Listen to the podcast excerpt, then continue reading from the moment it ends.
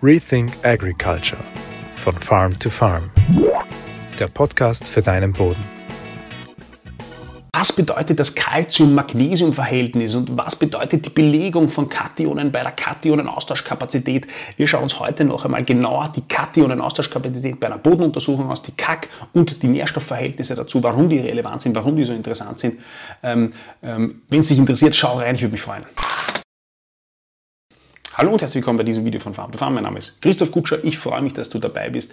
Wie immer an dieser Stelle, äh, like unsere Videos, kommentiere deine Meinung dazu. Wenn du andere Erfahrungen gemacht hast, wie ich das in meinen Videos sage oder du anderer Meinung bist oder sonst irgendetwas dazu beitragen möchtest, sei es auch positives Feedback, natürlich freue ich mich darüber. Kommentiere immer und jederzeit gerne unter diesen Videos und abonniere unseren Kanal. Im ersten Teil äh, dieser zwei, zwei Teile dieser Videoreihe mit zwei Teilen. Äh, also im Teil 1 von der, zu der Kationen-Austauschkapazität haben wir uns ja angeschaut, was ist die Kationen-Austauschkapazität. Es geht also um positiv geladene Teilchen, die auf negativen geladenen Ton- und Humusoberflächen anhaften. Ähm, das alles war im Teil 1 zu sehen. Wir verlinken euch das, das erste Video auf YouTube. Und heute geht es um die ähm, Belegung der Kationen-Austauschkapazität. Davor aber noch ein Thema, das, ähm, das, das, das mich auch immer wieder äh, oder das mich auch längere Zeit beschäftigt hat und ich längere Zeit braucht, um das zu verstehen, ist, was ist eigentlich mit der Anionenaustauschkapazität? Also wir haben die Kationen, wir haben also die ähm, positiv geladenen Teilchen, die Ionen, wie gesagt, Calcium, Magnesium, Kalium, äh, aber es gibt ja auch eine ganze Reihe von negativ geladenen Teilchen, ganz an der Spitze, Nitrat, äh, Phosphat, das sind negativ geladene Teilchen und wieso, wieso gibt es im Boden keine positiv geladenen Oberflächen, wo die anhaften können.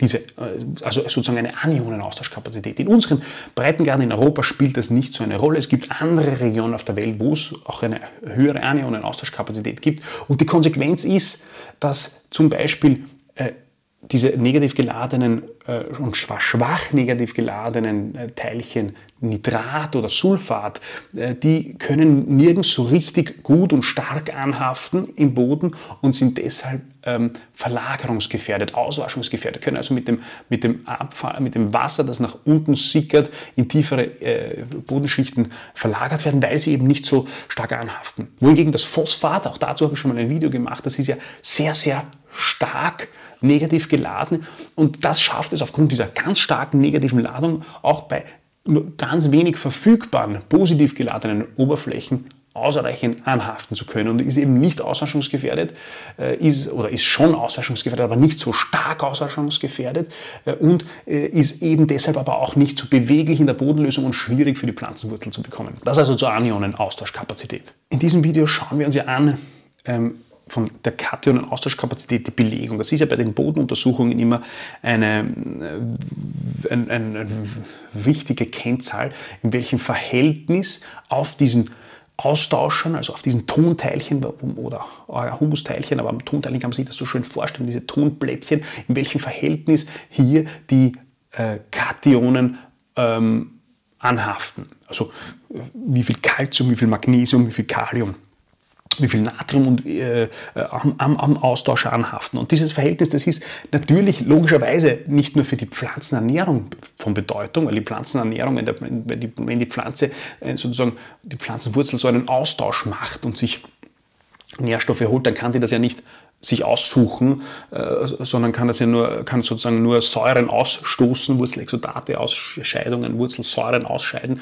und bekommt dann das zurück, was halt kommt, je nachdem, wie die Verhältnisse auf dem Austauscher sind. Und deswegen ist es für die Pflanzenernährung so von großer Bedeutung, ähm, aber auch, und das ist ganz, ganz besonders, äh, für die Bodenstruktur und nämlich insbesondere das Calcium- und Magnesiumverhältnis für die Bodenstruktur von ganz großer Bedeutung.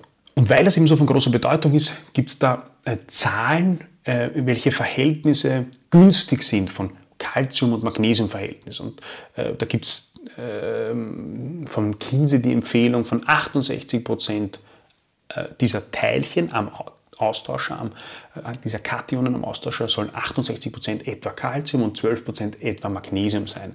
Also 68 zu 12. Das ist je nach Boden, äh, gibt es dann äh, andere gute Erfahrungen. Also, aber im Wesentlichen soll sich das Ganze so bewegen zwischen 10 bis 20% Magnesium äh, und 60 bis 70 Prozent etwa Calcium. Das und das ist auch natürlich klar, dass das jetzt nicht auf den letzten Prozent genau geht und dass alle verschiedenen Böden unterschiedlich sind, aber dieses Verhältnis zueinander, das ist, äh, das ist ganz wichtig für die Bodenstruktur. Und warum das so ist, das, das, kann, man, das, das ist, kann man erklären, das ist nachvollziehbar. Also, wir haben also Calcium und Magnesium. Die beiden Calcium und Magnesium, die zeichnet aus, dass sie eine höhere positive Ladung haben als die anderen Kationen, also als Kalium, als ähm, äh, Natrium oder als H+, also als diese, diese H-Ionen, die für die, für die, für die Säuren ähm, ausschlaggebend sind, für den pH-Wert ausschlaggebend sind. Ähm, und das Besondere, äh, oder wir müssen ein bisschen jetzt weiter hinausgehen. Bodenstruktur bedeutet ja ähm, immer irgendwie, wie, wie verhält sich der Boden zu, äh, wenn es nass ist, wie verhält sich der Boden, wenn es trocken ist, wie viele Poren gibt es, wie ist das, Por, die Por, das Porenverhältnis zueinander. Aber eins ist klar, Wasser spielt eine ganz große Rolle. Und das Wasser, das Wasser H2O, das Wassermolekül, das ist an sich äh, neutral, elektrisch neutral. Aber ähm, das Besondere am Wassermolekül ist, äh, das hast du wahrscheinlich auch schon mal gesehen, das ist so wie ein, so, so wie ein, ein dreieckig. Ja? Wir haben also diese beiden Sauerstoffatome und das äh, Wasserstoffatom in diesem Dreieck. Und in Summe ist es zwar neutral, das Wasser, aber ähm, äh, im, im, Detail sozusagen ist auf der einen Seite, sind auf der einen Seite die positiven und auf der anderen Seite die negativen, äh, hat, oder anders gesagt, hat das Wassermolekül, Wasser selbst, also jedes Wassermolekül, eine positive und eine negative Seite. Das heißt, was ich damit sagen will, ist, Wasser ist zwar neutral, reagiert aber auf elektrische Ladung genauso wie geladene Teilchen. Und das kennst du auch höchstwahrscheinlich von diesen Versuchen, die man in der Schule gemacht hat, wo man äh, einen Kunststoff ähm, eine Kunststoffstange elektrostatisch aufgeladen hat und dann zum, zum, beim Wasserhahn das Wasser eingeschalten hat, dann hingehalten hat und dann gesehen hat, dass sich das Wasser mit dem elektrostatisch geladenen ähm, Kunststoffstab mitbewegt. Genau das ist das Gleiche. Es, es, es folgt oder stoßt sich ab von elektro, elektrischer Ladung und die Folge ist, dass ähm, bei dem Calcium und bei dem Magnesium, die ja relativ stark positiv geladen sind, es rundherum zu einer, wenn der Boden Wasser hat, zu einer Ansammlung von Wasser kommt. Also das Wasser sammelt sich rundherum an. Das ist vollkommen äh, normal. Davor müssen wir aber noch etwas anderes verstehen. Äh, aufgrund dieser starken Ladung von Calcium und Magnesium ähm, ist es jetzt so, dass wenn diese Calcium- und Magnesiumteilchen, diese Kationen an der Tonoberfläche anhaften, dann sind die ausreichend stark geladen, dass auf der anderen Seite, sozusagen auf der einen Seite haben wir schon dieses Tonteilchen und auf der anderen Seite besteht dann die Möglichkeit, dass sich ein, ein anderes Tonteilchen ähm, verbindet oder ein anderes Humusteilchen verbindet mit dem Calcium und dem Magnesium, das ja eben eine relativ starke Ladung hat. Und damit sorgt Calcium und Magnesium dafür, dass Tonteilchen miteinander in eine äh, stabile Struktur kommen oder dass ein Ton-Humus-Komplex gebildet wird. Das Bild und den, den, den, äh, den Namen Calciumbrücke, das sagt es sicher was. Es, ist, gibt aber genauso eine Magnesiumbrücke. Das heißt, man kann sich das ganz gut vorstellen, wenn man Tonteilchen äh, sozusagen locker, ohne dass sie verbunden sind, in, in, in einem Wasser vorfindet, dann wird das Wasser zu so einem braunen Sud. Man kennt das von Erosionsereignissen. Das Wasser wird braun, äh, wird ein braun, eine braune Suppe. Und da was passiert, wenn das der Fall ist, dann sind diese kleinsten Tonteilchen, diese ganz, ganz kleinen Teilchen, sind im Wasser dispergiert. Die schwimmen mit dem Wasser mit und sind nicht mehr in einer stabilen Struktur. Was muss man machen, damit die äh, in eine stabile Struktur kommen, sie irgendwie verbinden? Man muss sozusagen, äh, es soll, muss zu einem Flocken kommen, zu einem Ausflocken kommen und dafür wird verwendet Magnesium und Calcium, weil eben diese starke Ladung haben. Das heißt, sie kommen zu einem äh, Tonteilchen, eine, das hat ja immer noch eine negativ geladene Oberfläche, ähm, dann setzt sich, setzen sich Calcium äh, und Magnesium äh, Ionen drauf und dann kommt von der anderen Seite noch ein anderes Tonteilchen und dann kommt ein, ein, ein Teilchen von organischer Substanz und so bildet sich der Ton-Humus-Komplex mit Calcium- und Magnesiumbrücken. Also das ist einmal ganz, ganz wichtig, äh, sich in Erinnerung zu rufen, warum Calcium und Magnesium so relevant für die Bodenstruktur ist, weil es aufgrund der Ladung dafür sorgt, dass mehrere von diesen Tonplättchen und Humusteilchen ineinander in einen Verbund kommen und somit diesen Ton-Humus-Komplex bauen die Calciumbrücke und die Magnesiumbrücke. Deshalb ist einmal von der, vom Prinzip her sehr, sehr wichtig und äh, für die Bodenstruktur ausschlaggebend. Jetzt haben wir also sozusagen mit, mit diesem Calcium, Magnesium, je nachdem, welches Verhältnis wir auf diesem Austauscher haben, ähm, einen, äh, eine Struktur geschaffen. Also diese Tonteilchen äh, sind jetzt nicht mehr einfach platte Teilchen, die irgendwie übereinander liegen, zusammengedrückt sind, sondern dazwischen sind eben Calcium und Magnesium ähm, die Brücken bauen. Und durch diese Brücken haben wir sozusagen äh, keine Verdichtungen mehr, keinen verschlemmten Boden, sondern haben auch Luft und Raum für Poren.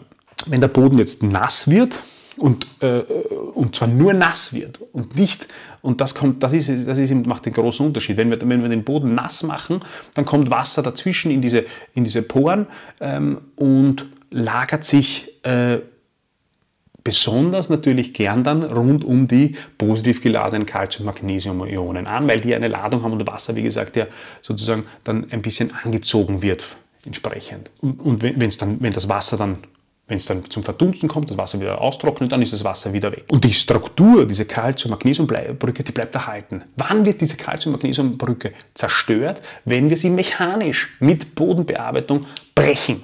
Wenn wir das mechanisch brechen mit einer starken Bodenbearbeitung, dann äh, ist diese Calciumbrücke gebrochen und die Tonteilchen, äh, die sind nicht mehr in einer Struktur miteinander verbunden. Oder wenn wir, wenn wir eine Frostgare zulassen, dann pulverisieren wir den Boden.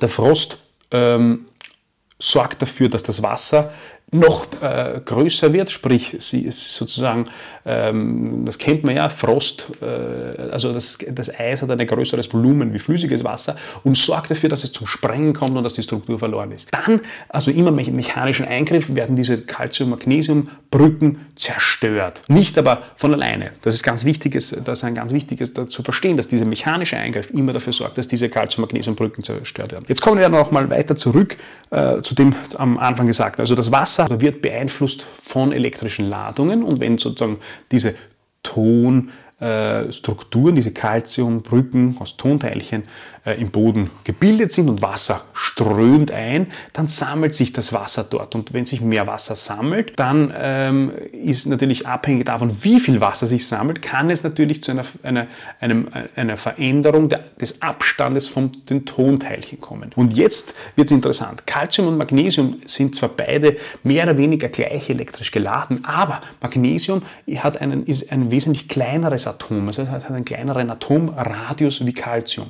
Das heißt, angenommen, man hat zwei Kugeln und die sind gleich elektrisch geladen, ziehen also gleich viel Masse an Wasser an, dann habe ich natürlich ähm, einen, bei einem kleinen Radius, nämlich beim Magnesium, einen dickeren, eine dickere Hülle, um die gleiche Menge an Wasser sozusagen abzubilden, wie bei einer großen Kugel, bei einem großen Umfang.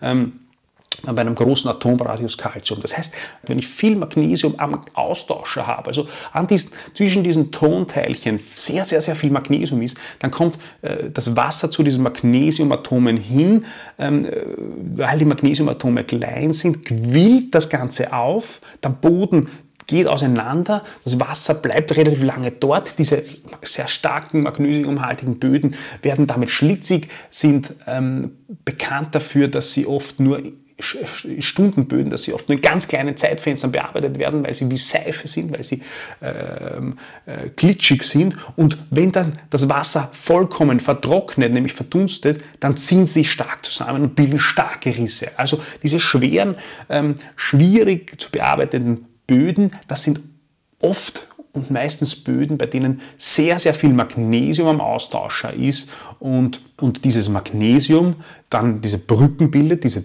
Brücken, Brücken zwischen den Tonteilchen oder zwischen Tonhumuskomplexen und, und aufgrund des kleinen Atomrades und des Wasseranziehens äh, starke Bewegung sind und, und lange ähm, oder schwierig zu bearbeiten sind, wenn zu viel Wasser sind, eben schmierig sind und wenn es trocken ist, viele Risse bilden. Wenn ich sehr, sehr viel Kalzium auf dem Austauscher habe, dann habe ich das Problem nicht, aber wenn ich sozusagen zu viel Kalzium habe, ein bisschen sozusagen ein bisschen davon ist ja gut, wenn ich ein bisschen diese starke Wasseranziehung zwischen den Tonteilchen habe, weil wenn ich einen hohen, äh, hohen Kalziumanteil am Boden am Austauscher habe, dann sind diese Böden oft sehr porös und vielleicht etwas zu durchlässig. Deshalb ist dieses Verhältnis von, zueinander, also weder das eine zu viel noch das andere zu viel ist schlecht, aber das Verhältnis zueinander in einem gesunden Verhältnis zueinander so wichtig, weil dann habe ich die ideale Bodenstruktur. Und deshalb sind, ist eben in diesen Bodenuntersuchungen, die sich an Kinsey und Albrecht orientieren, beziehungsweise die äh, diese Kationaustauschkapazität sich anschauen, dieses Calcium-Magnesium-Verhältnis von so großer Bedeutung, weil es eben für die Struktur verantwortlich ist. Und wenn man sich dann überlegt, wie kann ideal so ein Ton-Humus-Komplex gebildet werden, äh, also sozusagen so eine Brücke zwischen organischer Substanz und Tonteilchen, dann wird auch klar, das kann eigentlich nicht durch menschliche Bodenbearbeitung passieren. Wir werden es nie schaffen, dass wir da so eine feine, perfekte ähm, Vermischung von Tonteilchen, organischer Substanz äh, und Nährstoffen haben oder äh, eben diesen ähm, Elementen haben, sondern das funktioniert am allerbesten in, von der Biologie selbst. Die Regenwürmer haben da eine ganz besondere Bedeutung und diese Regenwurmlosung, die hatte, schafft es eine, zu einer idealen Durchmischung von Tonteilchen und organischer Substanz, weshalb ja der Ton-Humus-Komplex spricht von, immer von dieser Lebenverbauung am besten durch lebende, ähm, lebende Organismen im Boden geschaffen werden. Und deswegen sind ja die Böden, die lange bewachsen sind, die ähm, so wenig wie möglich Bodenbearbeitung bekommen haben, die Böden mit der besten Struktur, weil halt diese, genau dieses, diese, diese Brücken äh, zwischen den Ton- und Humusteilchen gebildet worden sind und deshalb perfekt, äh, oder perfekt, aber die jeweils idealen Porenvolumen, Porenverhältnisse vorhanden sind und halt einfach eine gute biologische Struktur vorhanden ist. Wenn in einer Bodenuntersuchung jetzt das Calcium-Magnesium-Verhältnis nicht im richtigen Verhältnis ist, also halt nicht, nicht so, wie das empfohlen wird, welche Möglichkeiten gibt es zu beeinflussen? Das ist natürlich gar nicht so einfach, weil ich, ähm, man, muss man muss ja irgendwie sozusagen einen Austausch am, am, Austauscher zusammenbringen. Das heißt, man muss auf der einen Seite ähm, das, das, das äh, Element zuführen, Magnesium oder Calcium, das entsprechend zu wenig ist, und auf der anderen Seite aber dafür sorgen, dass das, was schon zu viel am Austauscher ist, gelöst wird. Und da eignet sich Sulfat, also das ist ja ein Anion, das äh, negativ geladen ist, das, damit schafft man es.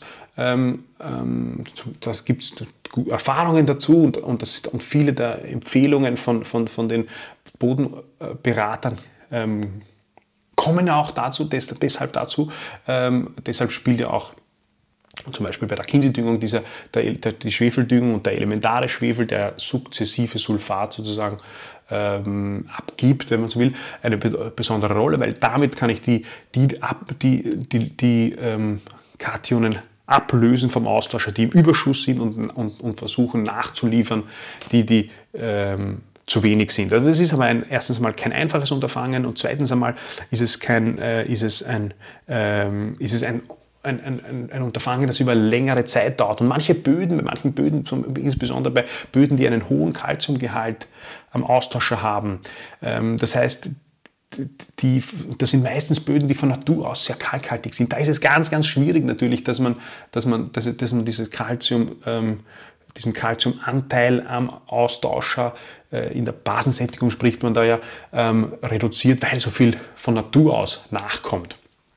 Wichtig ist aber noch, dass man, dass man äh, in, diesem, in, diesem, Zusammenhang ähm, noch zu verstehen, dass, dass der pH-Wert alleine noch keine Aussage darüber trifft, ob gekalkt, also ob Kalzium zugeführt werden muss oder nicht, weil aus, erstens mal aus dem Gesagten der, Boden, der Struktur und, den, und dem Verhältnis von Kalzium und Magnesium der pH-Wert eine andere Aussage oder keinen Kalkbedarf äh, vielleicht bringen würde, da sehr wohl aber ein Kalkbedarf vorhanden ist. Auf der einen Seite und auf der anderen Seite ist auch zu berücksichtigen, dass wenn ich niedrige pH-Werte habe und die versuche mit Kalkdüngung also mit Calciumverbindungen äh, nach äh, oben zu bringen, dass das natürlich auch Auswirkungen am Austauscher hat und dass dann sozusagen die Verhältnisse, das habe ich äh, zuvor bzw. im ersten Video ähm, äh, ja erklärt, dass der pH-Wert eine zentrale Rolle beim Kationen, bei der Kationen-Austauschkapazität ähm, bringt und wenn ich dann sozusagen die pH-Wert hebe und die H-Plus-Ionen aus dem System rausnehme, dass dann natürlich sich das Verhältnis ähm, am Austauscher von Calcium, Magnesium und äh, den anderen Kationen zueinander verändern kann. Das heißt, man muss immer auch beim, beim, beim, bei, der, bei der Kalkung bzw. Beim, beim, beim Verändern des pH-Werts nicht nur auf Kalk schauen, sondern auf den Austauscher und schauen, wie sich die Verhältnisse zueinander verändern und davon Ableitungen treffen und eben auch dann unter anderem eben das Magnesium berücksichtigen und nicht nur ähm, behaart und Kalk, Calcium gleichsetzen. Also ich hoffe, du hast aus diesem zweiten Video zur Kation- und Austauschkapazität was mitnehmen können. Es ist ein spannendes Thema, ein vielleicht auch etwas komplexes Thema, ich, äh, auf jeden Fall ein Thema, ähm, wo man bei Beratung braucht sozusagen, wenn man Bodenuntersuchungen macht, dann gibt es Leute, wenige Leute, aber es gibt Leute, die dir das erklären können und die dir gute Empfehlungen geben können. Ähm, aber ich glaube, es ist trotzdem auch wichtig, selbst das Landwirt zu verstehen, die, die grundsätzlichen Zusammenhänge zu verstehen. Und ich hoffe, das habe ich in diesem Video machen können. Ich hoffe auch, dass wir uns beim nächsten Mal sehen. Bis bald. Rethink Agriculture von Farm to Farm. Der Podcast für deinen Boden.